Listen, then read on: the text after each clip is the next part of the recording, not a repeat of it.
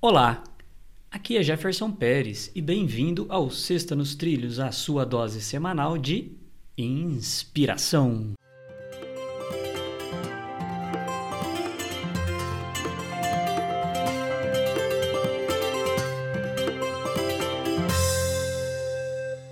E aí, Mr. Edward, tudo tranquilo? Na paz e nos trilhos?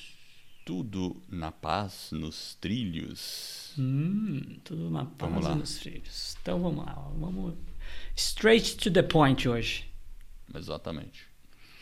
Ah, a frase é de Paulo Coelho e ela começa da seguinte forma: Sempre que possível, seja claro, mas que sua clareza não seja o motivo para ferir os outros. Paulo Coelho. É uma frase muito bacana. Eu não conhecia. Muito bacana. Porque a gente real- realmente, né? A gente já viu tantas vezes, né? A pessoa é muito clara.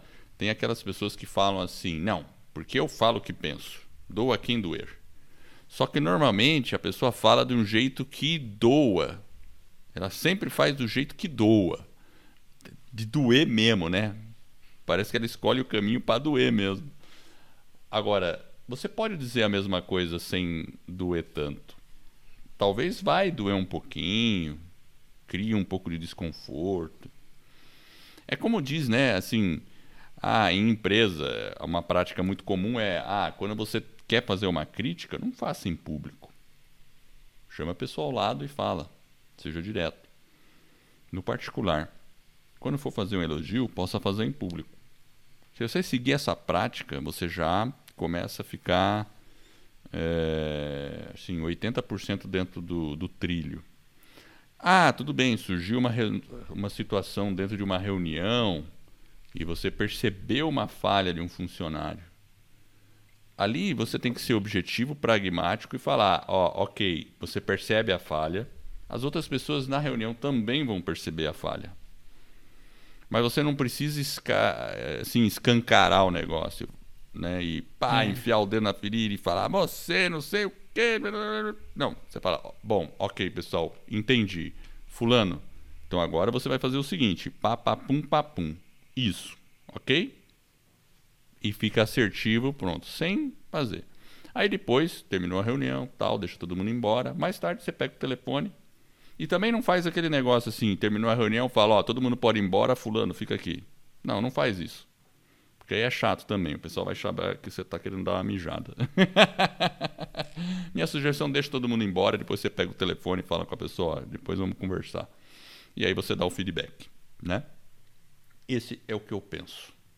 Você sabe, Edward, que é engraçado? Eu acho que eu recebi uma mensagem, não lembro se foi por, pelo WhatsApp, que alguém comentou comigo. é, Uma, que essas mensagens que às vezes a gente recebe, era uma história de um, de um garoto.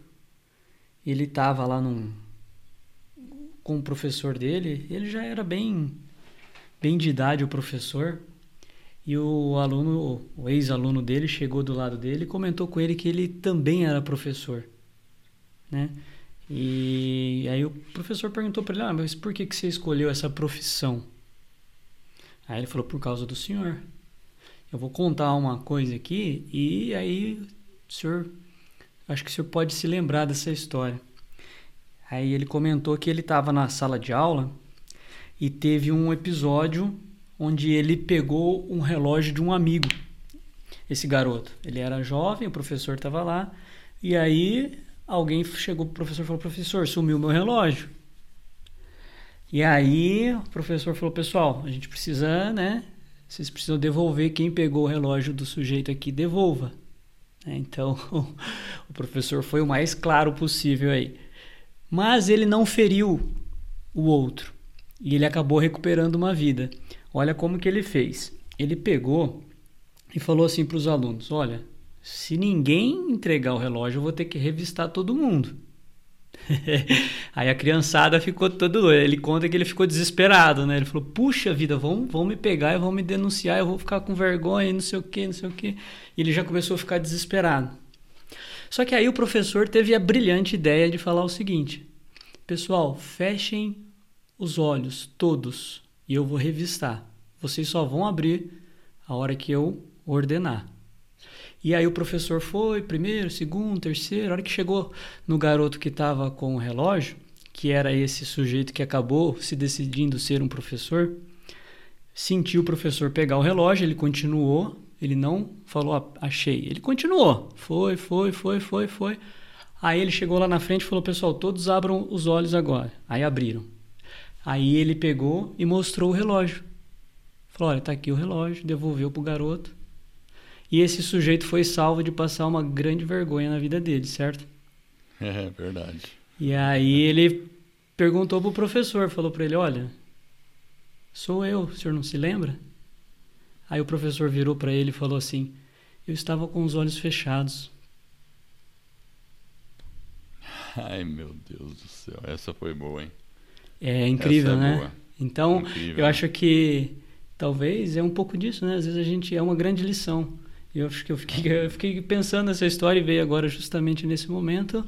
Fiquei mas com os olhos fechados. É, o professor também estava de os olhos fechados. Então, às vezes, é, a gente pode ser claro, mas realmente a gente não precisa ferir os outros. E esse professor, eu acho que ele foi justamente dessa forma. Ele não feriu o outro. É. E essa é a nossa Sexta nos Trilhos, que é a sua dose semanal de inspiração. Se você gostou, divulgue o nosso podcast sobre desenvolvimento pessoal e alta performance e ajude outras pessoas a colocar a vida nos trilhos. Para conhecer um pouco mais do nosso trabalho, acesse vidanostrilhos.com.br.